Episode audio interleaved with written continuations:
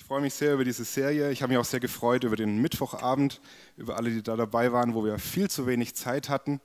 Ähm, wir werden auch noch mal eine Folgemail raushauen und auch für die, die, die da noch mal mehr wissen wollen und das noch mal nachhören möchten, wird es da die Möglichkeit geben, äh, wo wir uns Gedanken gemacht haben, welche Fragen gibt es. Äh, zwei haben wir ganz besonders rausgepickt. Letzte Woche Basti mit diesem, diesem Riesenthema des Leidens. Äh, was für nicht nur für Menschen, die nicht glauben, noch nicht glauben, sondern auch für, für uns Christen immer wieder ein, ein riesen, riesen Fragezeichen ist. Und für die Predigt für heute, als ich so in der Vorbereitung war, ist mir eine Begebenheit aus meiner Schulzeit wieder eingefallen, die ich schon lange verdrängt hatte. Ähm, und zwar hatten wir so einen ganz brachialen, haudegen Erdkundelehrer damals, muss so 10., 11. Klasse gewesen sein. Und der äh, war mit uns in Tschechien auf Exkursion. Und wir hatten da schon den ganzen Tag irgendwelche Betriebsbesichtigungen in den Knochen. Aber für ihn war klar, wir müssen an diesem Abend noch auf die Schneekoppe hochwandern. Weil wir uns, damit hat er uns gelockt, die böhmischen Knödel, ja, die hat er uns immer zu vor Augen gehalten, die mussten wir uns noch verdienen, also ab zur Schneekoppe hoch. Die ist auch nicht wahnsinnig hoch, aber furchtbar anstrengend zu äh, laufen, weil das nur so Kies, grobes Kiesgeröllwege sind, irgendwie so halbherzig irgendwelche Eisenketten an, am Rand äh, aufgestellt, wo man sich irgendwie hochhangeln musste. Und äh, eine Mitschülerin von uns hat es überhaupt nicht gepackt. Und äh, das hat der Lehrer aber irgendwie nicht mitbekommen oder wollen oder erst da vorausgeprescht mit der Gruppe. Und weil ich schon immer ein absolut herzensguter Mensch war, total empathisch, Hä? Hä? Also, wir reden später. Also, ich habe mich dann mit einem anderen äh, Mitschüler zurückfallen lassen, um ihr zu helfen, abwechselnd den Rucksack zu tragen, sie zu stürzen. Und es kam, wie es kommen musste. Wir haben irgendwie den Anschluss an die Gruppe verloren. Es dämmerte tatsächlich und ähm, wir waren auch ziemlich ratlos. Wir konnten die tschechischen äh, Hinweisschilder auch nicht lesen. Und selbst wenn wir es gelesen hätten, dadurch, dass ich ja so ein wahnsinnig guter Schüler war, ähm, habe ich auch nicht aufgepasst, wie der Ort heißt, in den wir eigentlich wandern müssen. Hätte mir auch nicht viel geholfen. Aber da kam dann natürlich endlich äh, auch ähm, eine andere Gruppe an und wir konnten nach dem Weg fragen. Und wenn die mir jetzt gesagt hätten an dieser Weggabelung, oh, ist doch egal, welchen Weg ihr da nehmt.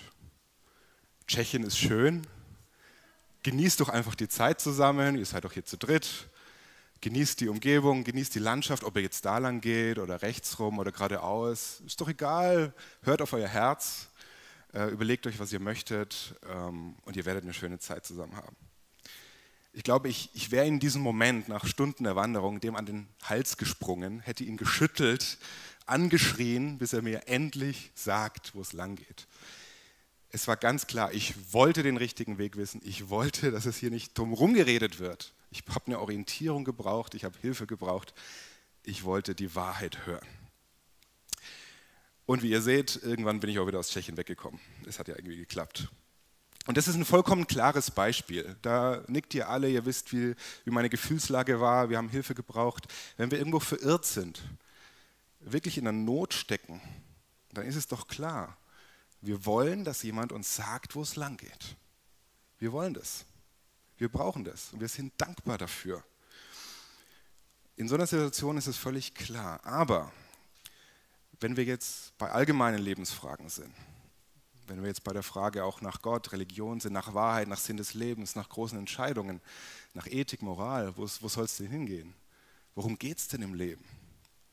Da ist die Sache schon ein bisschen anders. Da wären wir schon ein bisschen skeptisch, ein bisschen vorsichtiger, wenn uns jemand sagen will, hey, ich, ich weiß den Weg. Ich weiß, wo es lang geht ich habe die Antworten, ich erzähle es dir gerne. Da werden wir oft sehr skeptisch, gerade auch wenn es um Religion geht. Wenn es heißt, hey, ich bin mir ziemlich sicher, da gibt es den einen Weg, da gibt es die eine Wahrheit. Und da fällt es uns natürlich auch oft sehr schwer, darüber zu reden. Da kann man sich auch fragen, hey, was bildet man sich da eigentlich ein? Ist es nicht völlig arrogant, intolerant zu behaupten, man wüsste über dieses Leben Bescheid? Deswegen auch für heute gerade dieses Thema, Jesus der einzige Weg. Wie können wir das ernsthaft behaupten? Ist das nicht arrogant, intolerant? Wie können wir auch vielleicht davon reden? Wie können wir darüber nachdenken? Ich wollte so ein bisschen, äh, weil mir das sehr geholfen hat, euch vielleicht noch eine Hilfestellung geben, warum wir in der Gesellschaft, in dieser Welt zurzeit auch so ein Problem damit haben vielleicht, wenn jemand sagt, ich habe die Wahrheit. Das ist die eine Wahrheit und die gilt auch für dich. Du musst sie nur kennenlernen. Mir hat sehr die Gedanken von dem Theologen und Philosophen Heinz-Peter Hempelmann weitergeholfen. Der hat es so ein bisschen eingeteilt, die Menschen mit unterschiedlichen Gedankenwelten unserer Zeit. Da habe ich auch eine Folie mitgebracht. Der sagt nämlich, wir können die Gedankenwelten unserer Mitmenschen ziemlich klar einteilen in so ein prämodernes Denken, in ein modernes Denken und ein postmodernes Denken prämodern, so ein bisschen vielleicht aus einer traditionell geprägten Zeit herkommend, da war ganz klar, es gibt eine Wahrheit. Völlig klar, eine Wahrheit, die über allen Menschen, über allen Zeiten steht, etwas Objektives, das für alle gilt. Und es ist klar, was diese Wahrheit ist. Eben zum Beispiel ein Gott oder eine politische Ideologie. Und man kann eigentlich um die Wahrheit an sich nicht streiten. Man kann nur für sie eintreten, für sie kämpfen und sie durchsetzen. Und eine absolute Stärke von dieser Prägung ist natürlich, hey, ich habe da eine sichere Orientierung. Ich bin auch entlastet, weil ich nicht grübeln muss, worum geht es im Leben. Ich habe eine klare Botschaft, eine klare Orientierung. Und ich habe auch in der Gesellschaft, in der Gemeinschaft ein verbindendes Element. Es ist gemeinschaftsfördernd. Ja, und dann gibt es so ein bisschen die modernere Strömung, die sich daraus entwickelt. Da heißt es dann vielleicht, okay, es gibt möglicherweise eine Wahrheit, aber es ist nicht klar, es ist nicht evident, es ist nicht was, beweisbar, was diese Wahrheit ist. Was ist wahr und was ist Irrtum? Wir kennen, wenn wir ehrlich sind, diese Wahrheit nicht, heißt es da. Und wir müssen darum ringen, überhaupt diese Wahrheit zu finden. Das kommt auch so ein bisschen aus der Aufklärung heraus, dieser Fokus auf der Rationalität, auf Argumenten, auf, auf Erklären können. Was gut ist, dass der Verstand nicht ausgeblendet wird und auch, dass auch der Einzelne nicht untergeht im Kollektiv dass jeder mitreden darf, dass jeder eine Meinung äußern darf. Und was gut ist, es sterben nicht mehr Menschen für eine Wahrheit, sondern es sterben im besten Fall nur noch Positionen, Gedanken.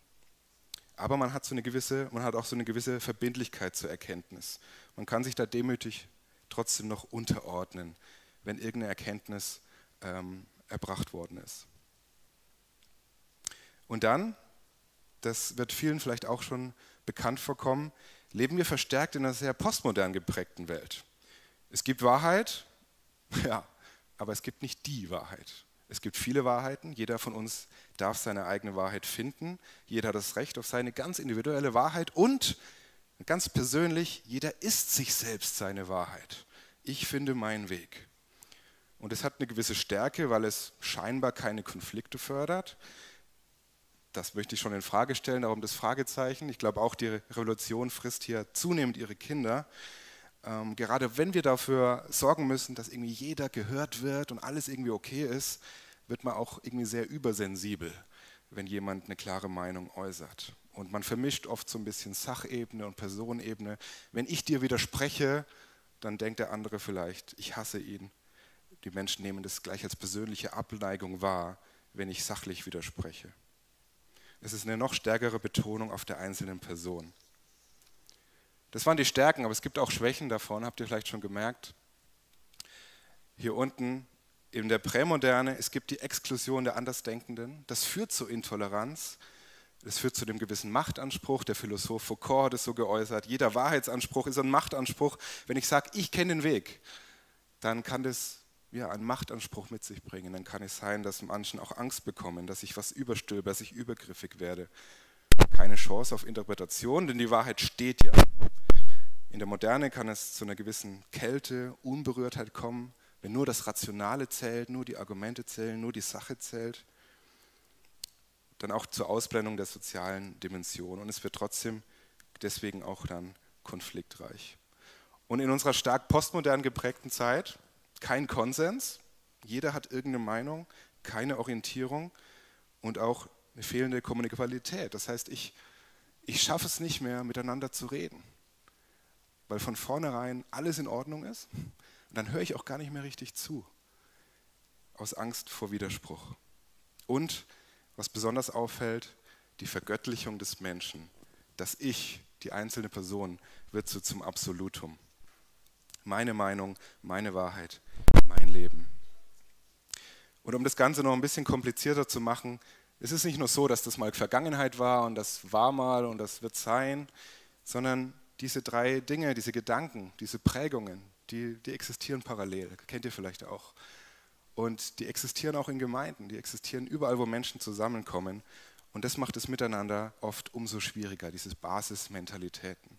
Aber vielleicht hilft es, den anderen so ein bisschen mehr zu verstehen, wo kommt er denn her? Und wir sehen, dass wir ganz viel Schwächen und Probleme auch mit haben. Aber das Wunderbare ist, dass wir da ein Evangelium haben, das gerade da reinspricht und diese Schwächen und diese Gefahren und diese Probleme wunderbar ernst nimmt und absolut lösen kann. Also die grundlegende Frage, mit der wir als Menschen ja zu kämpfen haben eigentlich, auch im Miteinander, ist die Frage, gibt es jetzt eine absolute Wahrheit oder gibt es keine? Das kann man philosophisch relativ simpel lösen, wenn man philosophisch denken möchte.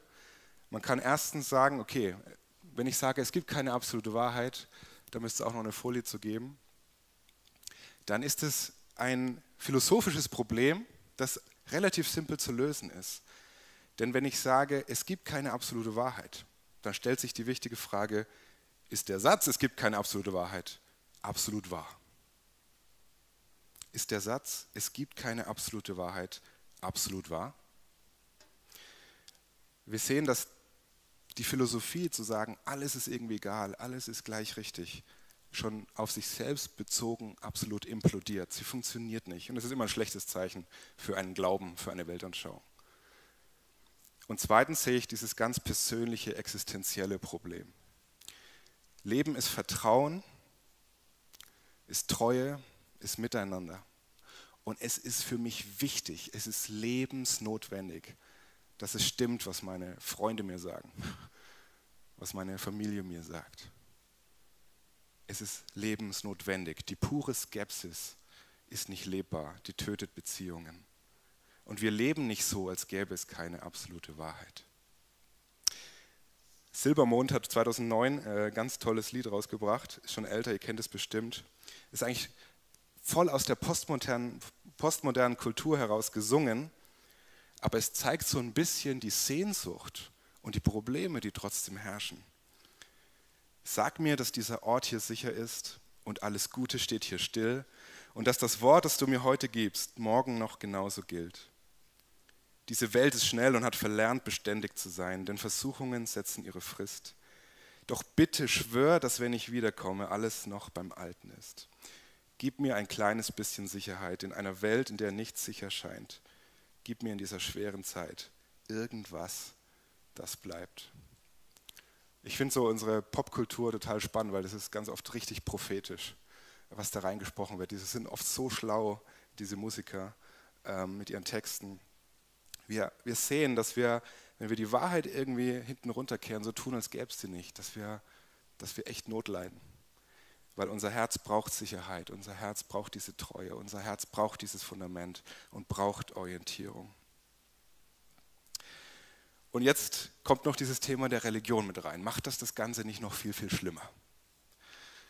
Ich äh, habe es, glaube ich, schon mal gezeigt. Mich fasziniert es immer wieder, äh, dass eines der weltgrößten Magazine, das Time Magazine, diesen Zusammenhang absolut klargestellt hat.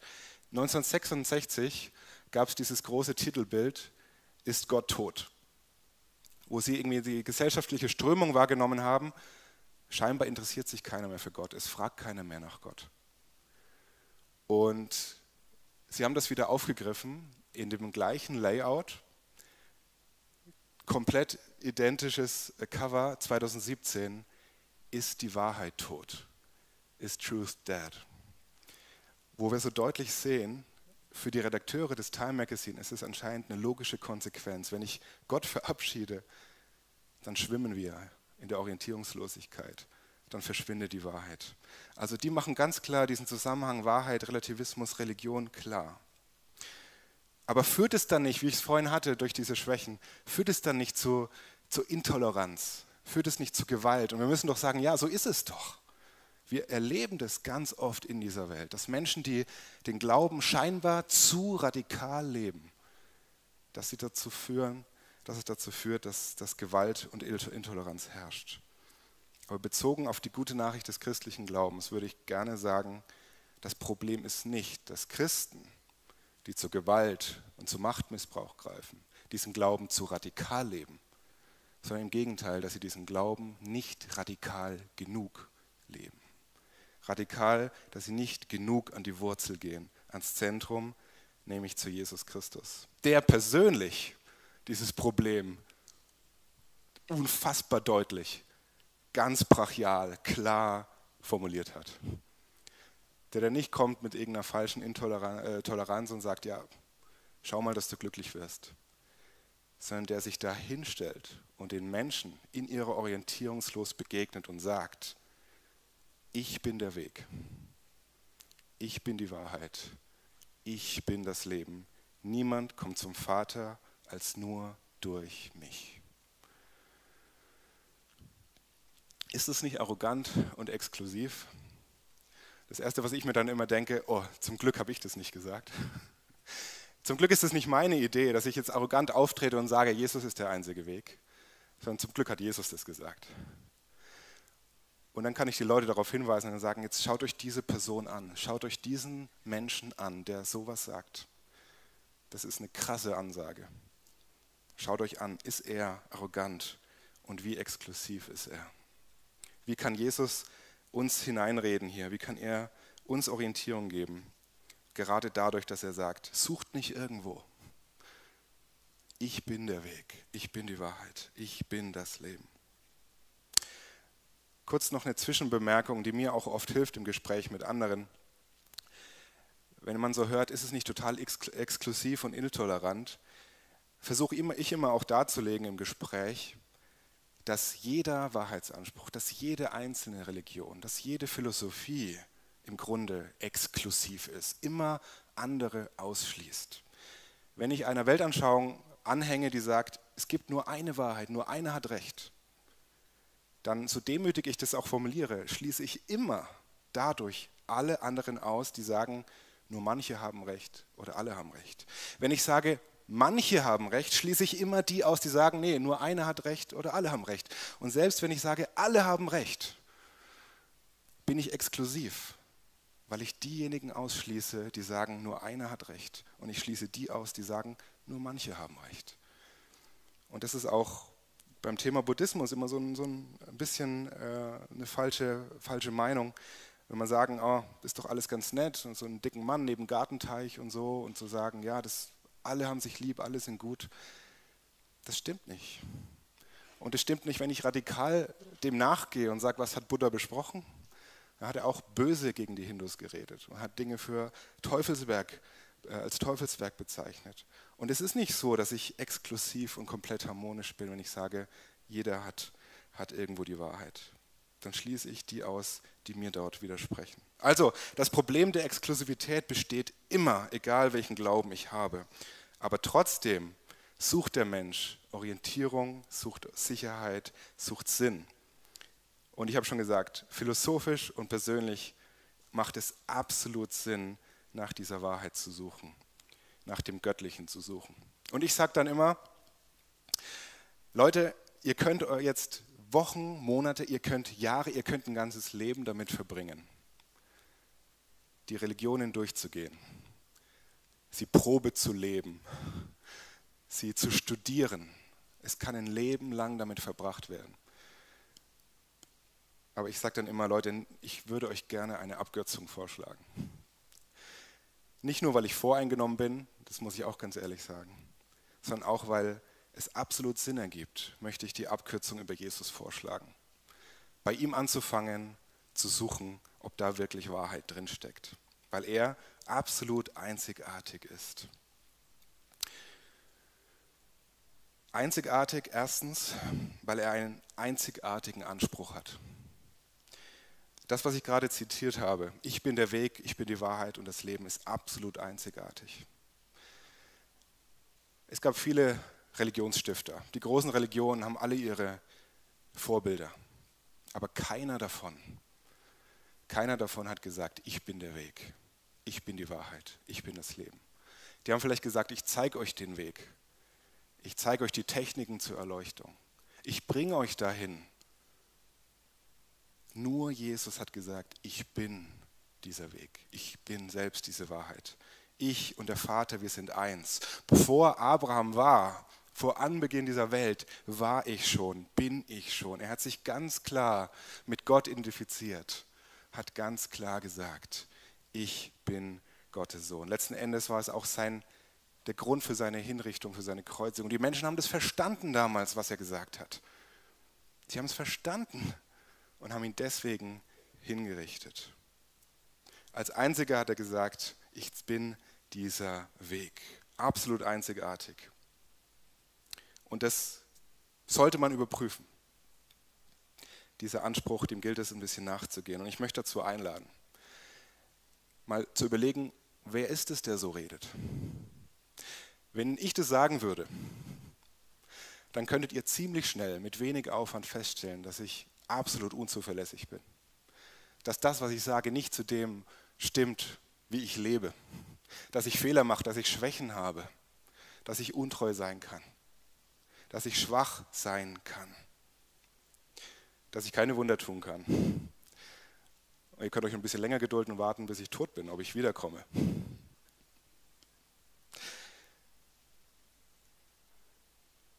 Das Wunderbare ist, dieser Jesus ist erforschbar, er ist nachvollziehbar. Wir können uns anschauen, was hat er gesagt, was hat er getan, wie hat er mit Menschen geredet, wie ist er mit Menschen umgegangen. Mit dem größten Politiker seiner Zeit, Pilatus, mit den größten Juristen seiner Zeit, mit den größten Theologen seiner Zeit. Aber dann auch mit dem kleinsten Kind und allem dazwischen. In einer absoluten Einzigartigkeit. Und dann kann man sich mal die Frage stellen, wenn wir von ihm hören, wenn wir von ihm lesen wenn alle Menschen so wären wie Jesus, wäre das nicht eine Welt, in der wir gerne leben würden? Wenn alle Menschen so wären wie dieser Jesus, wenn wir diesen einzigartigen Charakter anschauen, wie passt es zu dem, was er gesagt hat? Und wäre es nicht für uns eine absolute Traumvorstellung, wenn diese Welt so aussehen würde?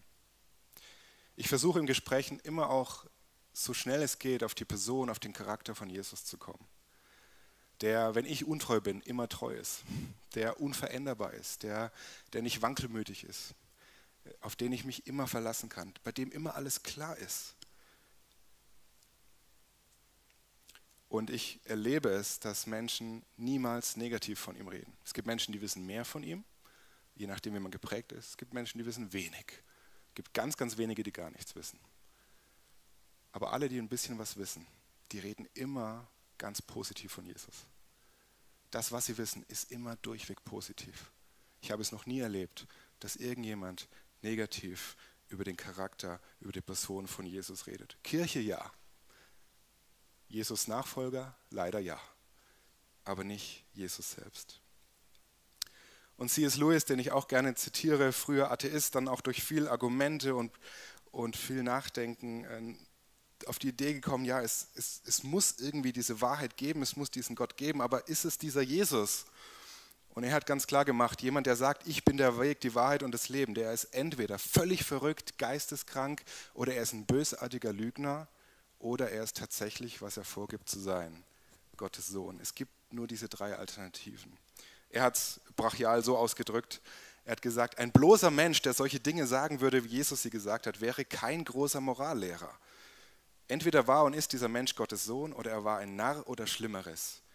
Wir können ihn als Geisteskranken einsperren, wir können ihn verachten oder als Dämon töten, aber wir können ihm zu, oder wir können ihm zu Füßen fallen und ihn Herr und Gott nennen. Aber wir können nicht mit gönnerhafter Herablassung ihn als einen großen Lehrer der Menschheit bezeichnen. Das war nie seine Absicht, diese Möglichkeit hat er uns nicht offen gelassen. ich erlebe es oft, dass Menschen so sagen, wenn sie merken, es wird persönlich. Sie sagen, ja, Jesus schön und gut, er hat tolle Dinge gesagt, ein absolut tolles moralisches Vorbild. Und da schiebt man ihn sich auch so ein bisschen auf Distanz vielleicht und verpasst das Beste. Aber da möchte ich darauf hinweisen, dass dieser Jesus zwar tolle, spannende, schlaue Dinge gesagt hat, aber er hat auch gesagt, dass er Gottes Sohn ist, dass er sterben und auferstehen wird. Und wenn das nicht stimmt, diese entscheidende Botschaft, dann wäre für mich kein moralisches Vorbild, wenn er in diesem entscheidenden Punkt gelogen hätte. Aber weil das wahr ist, weil er gestorben und auferstanden ist, weil er Gottes Sohn ist, darf er für uns Orientierung, Halt sein, unseren Sinn verleihen und uns immer wieder faszinieren. Er ist eine einzigartige Person mit einem einzigartigen Charakter, weil bei ihm Wahrheit und Liebe zusammenkommen. Er hat es nicht nötig, die Wahrheit mit Gewalt durchzusetzen. Diese Angst, die von der Folie am Anfang, die gibt es bei Jesus nicht. Weil die Wahrheit es nicht nötig hat, sich mit Gewalt durchzusetzen. Etwas ist wahr oder etwas ist unwahr. Und dann ändert auch keine Gewalt irgendwas daran. Und das sehen wir an Jesus, dass er absolut demütig und gewaltfrei gekommen ist und nicht nur mit irgendeiner menschengemachten Toleranz alles gleichgewaschen hat, sondern er hat auch die Toleranz radikalisiert. Er ruft uns, seine Nachfolger, die Christen, nicht auf, tolerant zu sein, sondern er ruft uns zur Nächstenliebe auf, was viel, viel tiefer geht, viel, viel wertvoller ist, viel, viel mehr kostet, viel, viel anstrengender ist, aber viel, viel ewigkeitsrelevanter nicht nur Nächsten, sondern sogar Feindesliebe. Und die hat er selber bis zum Tod, bis ins Letzte vorgelebt. Christus ist schon zu der Zeit, als wir noch schwach waren, für uns Gottlose gestorben. Nun stirbt kaum jemand für einen Gerechten, um, den, um eines guten Willen wagt vielleicht jemand sein Leben.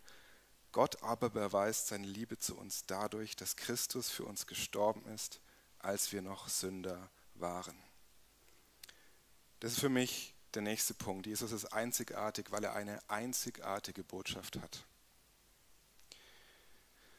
Bei dem Thema Toleranz, verschiedene Religionen, kommt immer wieder auch der Gedanke vielleicht an die Schulzeit auf, wenn man von Nathan der Weise gehört hat, die sogenannte Ringparabel. Vielleicht klickt es bei dem einen oder anderen immer wieder. Da ist ja so der Gedanke, das wird von Lessing erzählt, ein, ein König hat irgendwie drei Söhne, und er will irgendwie jetzt nicht sagen, dass nur einer der Erbe ist, sondern er kann sich da vielleicht nicht entscheiden, will sich nicht entscheiden und er fertigt neben dem einzig wahren Siegelring noch zwei andere komplett identische Siegelringe an und bekommt, dann bekommt jeder der drei Söhne einen Ring und den gleichen Status. Und der Gedanke ist so ein bisschen, wenn nur jeder glaubt, der wahre Thronerbe zu sein und sich dementsprechend verhält, dann ist doch alles gut.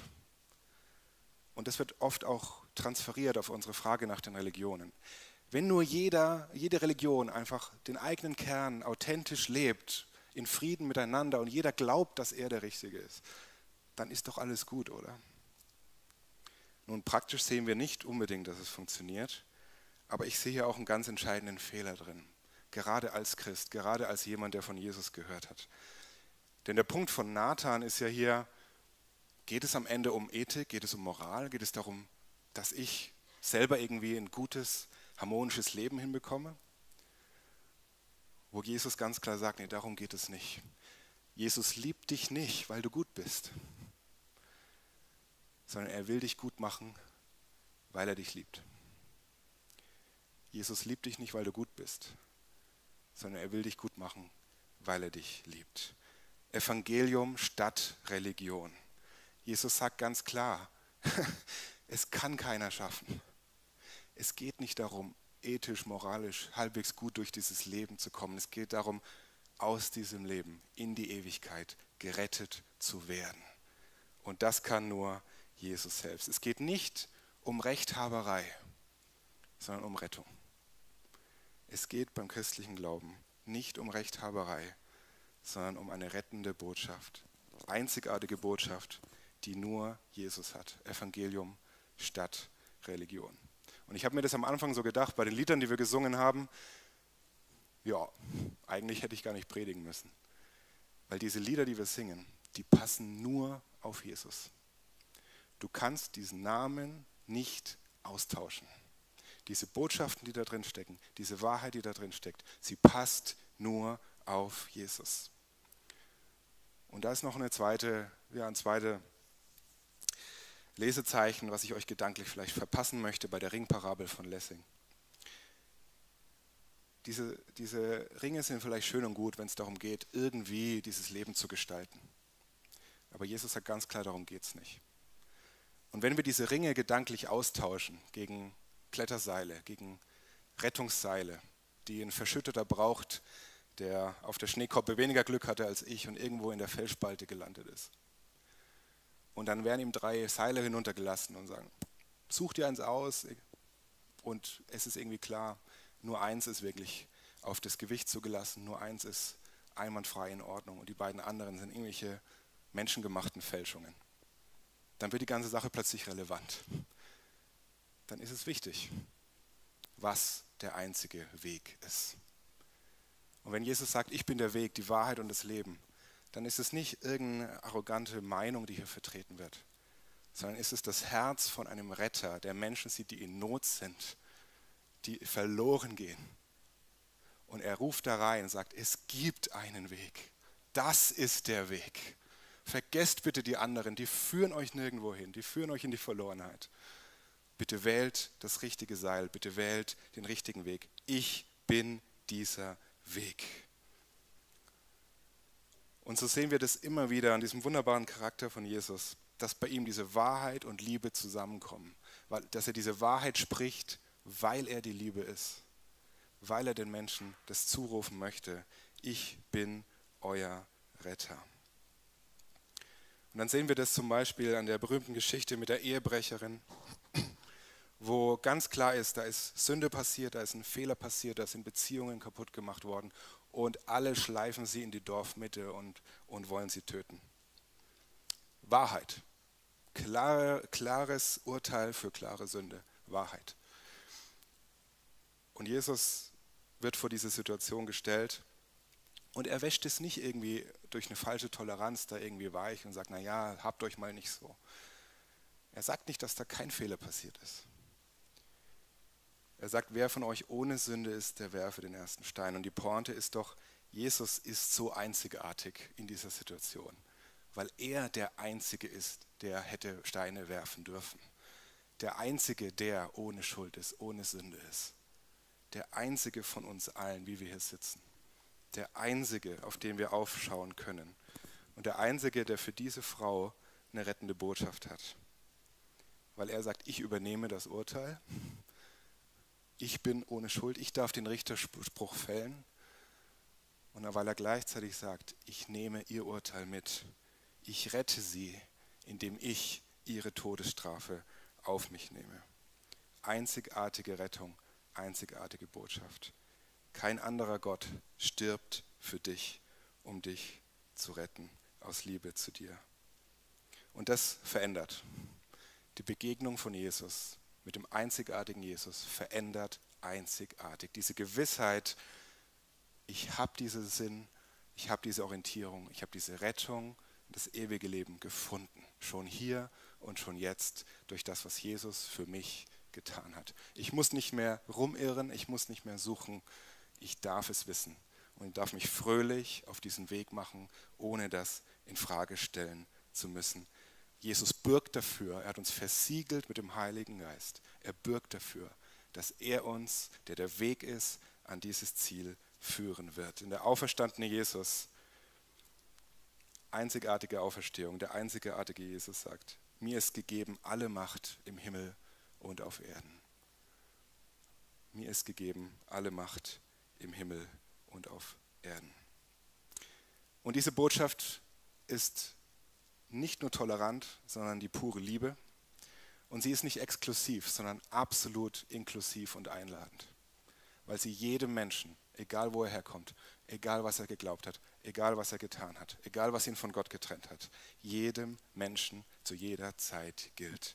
Absolut inklusiv. Und wir haben keine Chance, irgendwie hochmütig zu sein, irgendwie stolz darauf zu sein. Es gibt kein Rühmen, schreibt Paulus, ich rühme mich einzig im Kreuz von Jesus Christus, was er getan hat. Und dann steht in dieser Gemeinschaft, die Jesus prägt, was ein wunderbares Fundament ist für eine Gesellschaft und das einzig wahre. Da steht nicht der eine über dem anderen, sondern dann stehen wir alle unter dem Kreuz von Jesus als Gerettete. Und aus dieser Haltung heraus darf ich von diesem einen Weg erzählen, der mich gerettet hat von diesem einzigartigen Jesus. Und in dieser Art und Weise, die Jesus vorlebt, darf ich davon erzählen. Und ich soll es erzählen. Und ich brauche keine Angst davor zu haben, dass diese Botschaft nicht irgendwie, nicht irgendwie der Unwahrheit entspricht. Denn sie ist von Gott gegeben, Gott geschenkt und nicht Menschen gemacht. Und wenn ich Menschen auf diesen Jesus hinweisen darf, von ihm schwärmen darf, von ihm erzählen darf, dann gehe ich auch weg von mir und dann gehe ich weg von irgendwelchen Ideen. Dann treffen wir uns beide bei Jesus. Und es ist für mich immer eine große Motivation, immer mehr von diesem Jesus zu lernen und wahrzunehmen und zu erleben. Wie denkt er, wie redet er, wie handelt er? Und je länger ich das tue, desto mehr merke ich, wenn ich mein Leben anschaue, wenn ich sehe, wie andere Menschen auch Schwäche haben, wie ich unter den Verletzungen anderer leide, wie ich sehe, dass wir Menschen nicht vollkommen sind, dann strahlt dieser Jesus umso heller und umso klarer und bietet mir umso mehr Orientierung und Rettung. Zu wissen, es gibt einen sicheren Weg, es gibt ein Seil, das hält. Also dieses Niemand kommt zum Vater als nur durch mich ist keine arrogante Anmaßung, sondern es ist das Herz von Jesus, eine echte Orientierungshilfe im Nebel dieses Lebens. Es gibt diesen klaren Weg, es gibt ein Seil, das hält. Und jeder ist dazu eingeladen, zu kommen, diese Rettung zu erfahren. Diese Rettung, die nur bei Jesus zu finden ist und nirgendwo sonst. Also lernen wir von diesem Jesus zu schwärmen, oder? Lernen wir von ihm zu erzählen, was, was uns an ihm so fasziniert. Ich bin absolut überzeugt davon, dass jeder einzelne Mensch begeistert und fasziniert von diesem Jesus wäre, wenn er ihn nur richtig kennenlernen würde. Und dazu dürfen wir beitragen. Und während die Band nach vorne kommt, können wir uns ein bisschen vielleicht darauf einstellen, wie wir, wie wir damit umgehen wollen, was wir vielleicht mitnehmen wollen. Ich habe schon angedeutet, diese Lieder können wir nur zu Jesus singen. Da sehen wir schon, wie absolut einzigartig er ist. Und unser Musikteam hat jetzt noch ein Lied vorbereitet, König aller Könige. Und ich möchte dich gerne einladen, dieses Gebet mitzusingen oder das Lied auch als Gebet wahrzunehmen. Die Einzigartigkeit von Jesus nochmal zu bedenken, nochmal einfach rauszusehen, auch zu bekennen, auszusprechen und das, was du jetzt vielleicht gehört hast, da reinzupacken, wenn dir irgendwas klar geworden ist, wenn, dir, wenn du irgendwas hilfreich fandest, wenn Jesus hoffentlich für dich nochmal einzigartiger wurde, nochmal klarer wurde, nochmal strahlender wurde, dieser König aller Könige, der auf so vielen Ebenen über allen anderen steht. Über allem steht auch, was wir gerne so zum König machen. Ich lade dich dazu ein, dieses Lied für dich als Gebet zu singen. Und wenn das für dich vielleicht nicht so klar war bisher, oder du vielleicht dir noch so einen anderen Weg offen gehalten hast, auch das gibt es ja. Oder gemeint hast, oh, ich bin, ich, ich suche lieber doch nochmal eine Abkürzung, weil dir irgendwas vielleicht im Weg stand. Oder du hast aus irgendeinem Grund vielleicht Sorge, ganze Sache mit diesem Jesus zu machen, dich ganz auf diesen einen Weg, diese eine Wahrheit einzulassen, dann, dann sag ihm das auch mit diesem Gebet. Und, und mach dich genau auf diesen Weg. Mach dich auf zu dieser Wahrheit. Und dank ihm für sein einzigartiges Angebot, für seine einzigartige Botschaft, für seinen einzigartigen Charakter und für seine einzigartige Rettung.